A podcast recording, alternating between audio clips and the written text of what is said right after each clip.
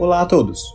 O meu nome é Fábio Cinca Coutinho e eu sou coordenador do Departamento de Enfermagem da Sociedade Paulista de Terapia Intensiva e venho aqui conversar com vocês sobre enfermagem com ênfase em terapia intensiva.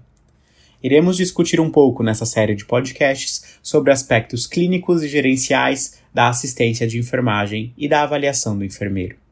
Para começarmos, dentre todos os aspectos complexos que englobam a enfermagem, Acreditamos que lidar com as necessidades humanas básicas é um dos principais focos da nossa assistência em todos os âmbitos da saúde.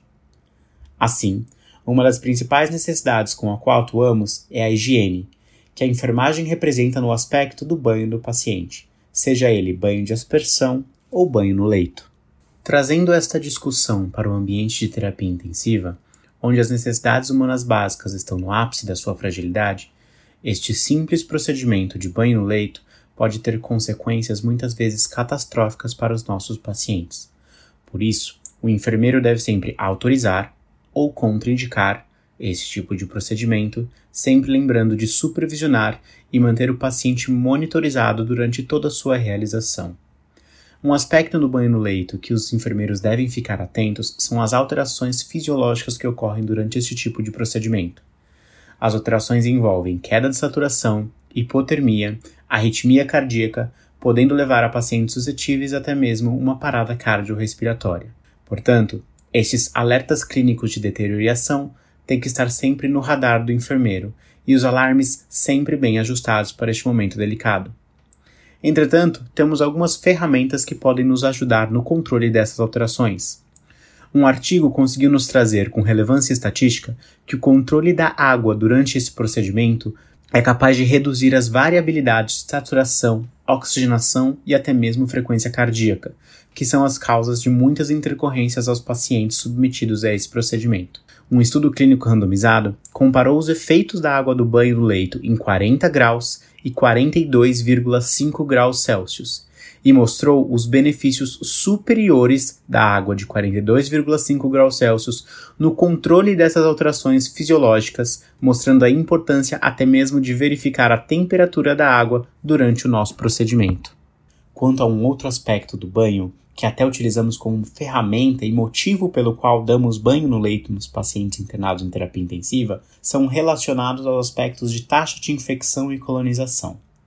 Quando falamos de infecções relacionadas à assistência em saúde, nós vemos um ensaio clínico randomizado publicado em 2015 com 9.340 pacientes que demonstrou que não houve diferença estatística entre as taxas de infecção nos pacientes, sendo essas infecções avaliadas a de pneumonia associada à ventilação mecânica, infecção do trato urinário e a infecção de corrente sanguínea. Entretanto, quando falamos de infecção relacionada à assistência à saúde, nós precisamos também falar dos bândulos específicos.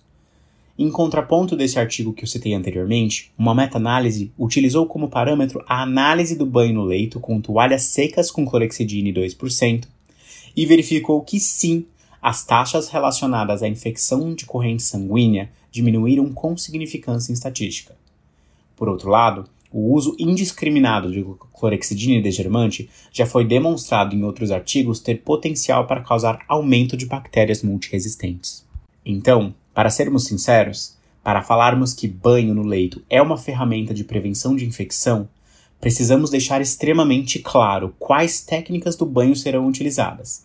Pois, por exemplo, nesses dois artigos, vemos uma diferença entre as técnicas utilizadas, sendo que no primeiro artigo, que foi randomizado a 9.300 pacientes, o banho era com água e clorexidina desgermante, sendo que nós sabemos que a água pode ser até um meio de contaminação entre os pacientes, e o outro avaliou é, com toalhas secas com clorexidina desgermante. Isso faz com que essa diferença entre as técnicas é que pode acarretar a diferença nessa, nessa relevância estatística entre as taxas de diminuição de infecção. Ainda, falando sobre outro aspecto das avaliações de enfermagem que devem acontecer antes que o procedimento do banho no leito comece, devemos sempre lembrar da avaliação de dor.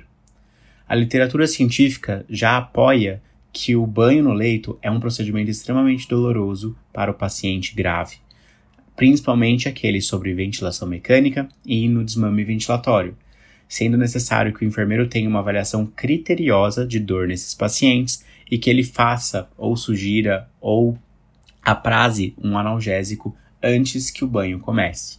Sabendo agora de todos esses dados, conseguimos ver que existe uma grande necessidade de monitorização, avaliação antes do procedimento do banho no leito e que o enfermeiro deve autorizar antes que o procedimento comece.